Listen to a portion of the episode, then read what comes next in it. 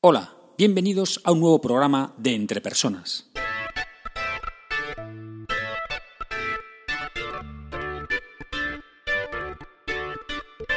Un podcast donde hablamos sobre todo lo relacionado con las competencias, sistemas de gestión por competencias, sistemas de evaluación por competencias, diccionarios de competencias, programas de desarrollo de competencias y todo lo que tiene que ver con la implantación y uso de sistemas de competencias en las organizaciones. Mi nombre es Raúl García y podéis encontrarme en la web www.entrepersonas.com. Hoy es día 17 de enero de 2016 y este es el programa número 13 de Entre Personas. Y no, no soy supersticioso. En este programa voy a hablar sobre la objetividad en la evaluación del desempeño por competencias. Vamos allá.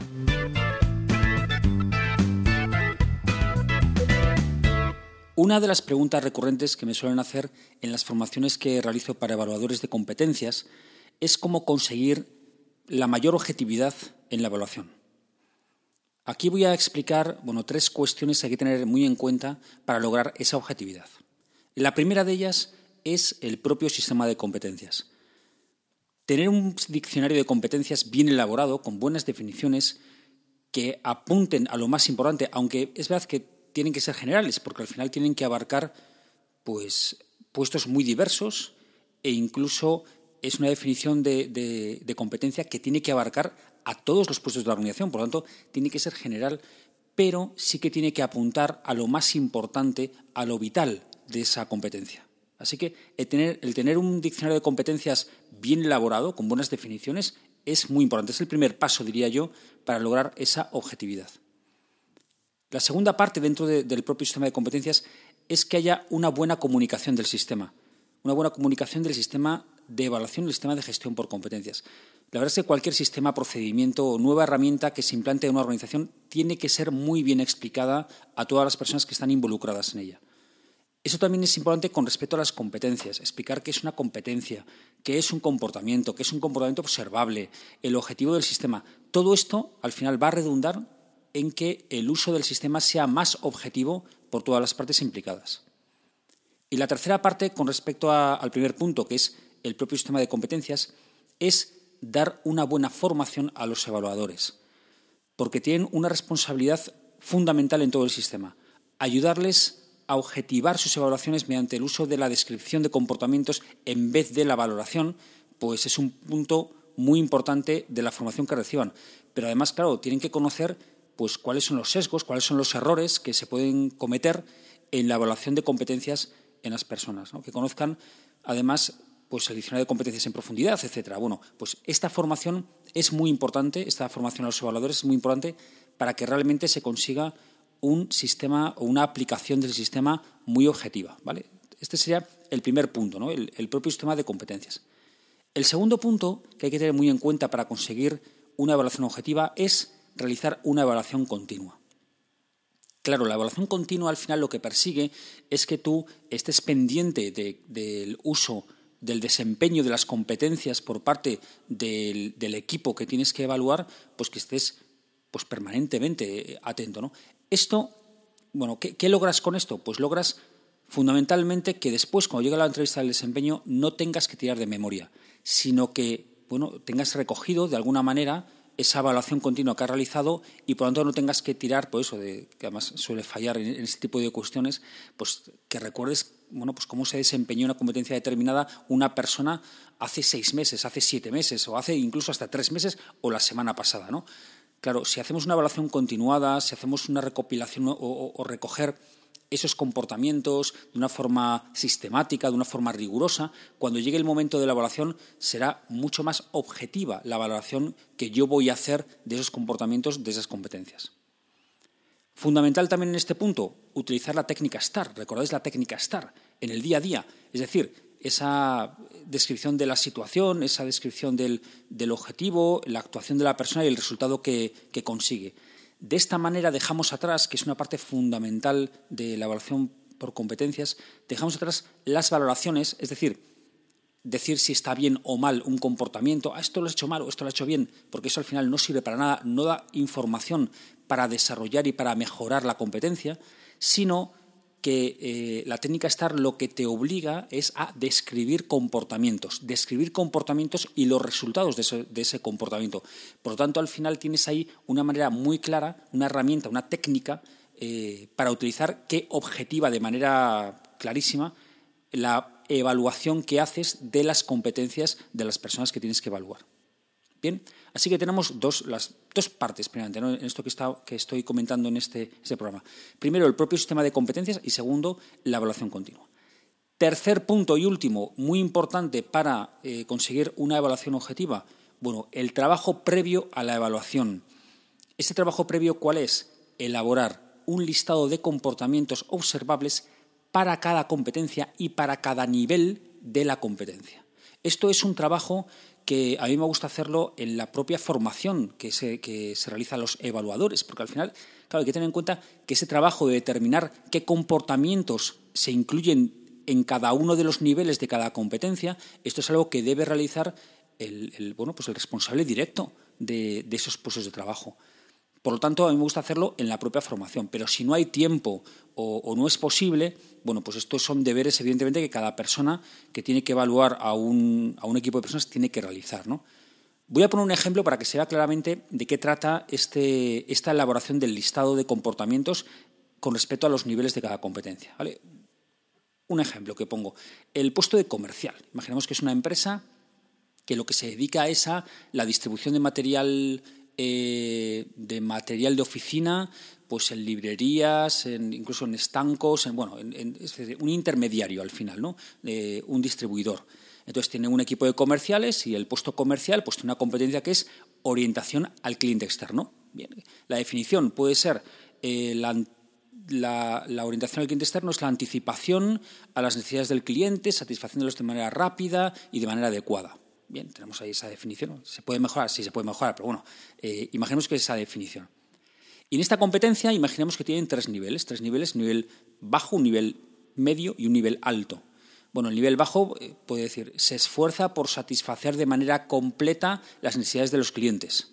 El nivel intermedio se interesa por conocer las necesidades de los clientes de manera activa y se esfuerza por satisfacer esas necesidades. Y el nivel alto sería que conoce el negocio del cliente, le propone servicios y productos que generan una satisfacción elevada en el cliente. Bien, eh, como veis aquí, la diferencia entre un nivel y otro es que el, el primer nivel se esfuerza por satisfacer las necesidades del cliente, el segundo es que se interesa por conocer cuáles son esas necesidades y se esfuerza por satisfacerlas, y el último es que además conoce, se informa, trata de conocer el negocio del cliente, y además le propone servicios y productos que generen una satisfacción elevada en el cliente. ¿vale? Ahí es donde están las diferencias. Bueno, pues el, trabajo este, la elaboración de los comportamientos, se trataría de que ahora eh, haríamos un listado de comportamientos y veríamos en qué nivel se encuadraría cada uno de ellos. Por ejemplo, comportamiento A. En las visitas al cliente, pues esta persona toma nota de lo que el cliente quiere y se esfuerza por servírselo rápidamente. Ah, pues mira, pues yo quiero unos, sé, unos sacapuntas, unos lapiceros, unas plumas, bueno, no sé, lo que sea. Pues entonces coge, tomas nota y ya está. Este sería el primer comportamiento. Este comportamiento, ¿dónde se inscribiría o dónde se incluiría en los niveles? Pues evidentemente en un nivel bajo. Se esfuerza por satisfacer de manera completa las necesidades del cliente. Vale. Otro comportamiento, comportamiento B. Bueno, pues que esta persona en las visitas al cliente externo pregunta al cliente qué es lo que quiere, qué es lo que espera, le plantea alternativas, ¿vale? Que se pueda ajustar a lo que necesita, eh, se interesa por, bueno, qué es lo que más vendes actualmente y ah, mira, pues mira, nosotros tenemos esto. Bueno, pues se interesa hasta cierto punto por cuáles son las necesidades que puede tener el cliente con respecto a los productos que vende la, la empresa, ¿vale? Esto, este comportamiento se encuadraría dentro del nivel intermedio, que es, se interesa por conocer las necesidades de los clientes de manera activa y se esfuerza por satisfacer esas necesidades. ¿vale? Y habría un comportamiento C, ya por, terminar el ejemplo, que sería que la persona en las visitas al cliente externo se esfuerza por conocer el negocio del cliente, cuáles son sus clientes directos, eh, qué productos eh, vende más, eh, qué tipo de, pues no sé, qué tipo de cliente final tiene, o bueno, qué estrategia de negocio tiene, etcétera, etcétera, etcétera, ¿vale? y además utiliza esa información para proponerle nuevos productos, productos que no está comprando actualmente la empresa, pero mira, ah, mira, pues nosotros tenemos esto que seguro que te, mira, con esa estrategia que tienes de, eh, pues, fomentar la venta de este tipo de, bueno, pues lo hace así. Esto evidentemente se encuadra dentro de ese nivel alto de la competencia porque trata de conocer el negocio del cliente y le propone servicios y productos que generen una satisfacción elevada en el cliente. ¿Vale? Este sea un poco el ejemplo. Este es un trabajo clave, es un trabajo clave para la objetivación de la evaluación. Y además, eh, la parte interesante no solamente que, bueno, que lo haga el responsable directo de, ese puesto, eh, de esa persona que hay que evaluar, sino que además lo sepan las personas de ese puesto. Mira, pues vosotros que sois comerciales, siguiendo con el ejemplo anterior, mira, pues eh, este comportamiento sería un nivel bajo, ¿vale? Este comportamiento sería un nivel intermedio y este sería un nivel alto. Así que, de esta manera, cuando llega la entrevista, claro, pues decir, mira, eh, yo cuando he salido contigo mm, a las visitas a los clientes, bueno, pues me he fijado, además de al finalizar cada, cada, entrevista con el cliente, eh, nos hemos comentado, te he dado un poco de feedback, a ver yo cómo lo había visto, y te acuerdas que te he estado comentando, esto es evaluación continua, ¿eh? Esto es evaluación continua. Bueno, pues eh, te he comentado, mira que habías hecho esto, he hecho esto otro, y que esto, claro, se encuadraría en un nivel intermedio, un nivel bajo de la competencia. Bueno, pues esto es lo más interesante, ¿no? Que además las personas que van a ser evaluadas conozcan realmente ese listado de comportamientos, porque así van a saber cuando hagan algo, dice, uy, pues estoy en la competencia en el nivel intermedio, o estoy en el nivel alto, o estoy en el nivel bajo. Pero eso ya lo saben ellos porque saben cuál es realmente la regla de medir.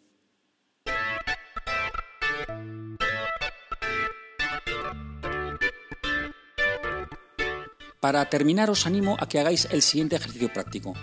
Con respecto a vuestro puesto de trabajo eh, y con respecto a una competencia determinada, determina los diferentes niveles. Si ya tienes, estás trabajando en una organización en la cual hay un sistema de evaluación por competencias, bueno, pues esto ya te viene dado, ¿vale? Pero si no es así, determina una competencia, en tu opinión, fundamental en tu puesto de trabajo y diferentes niveles que puede haber.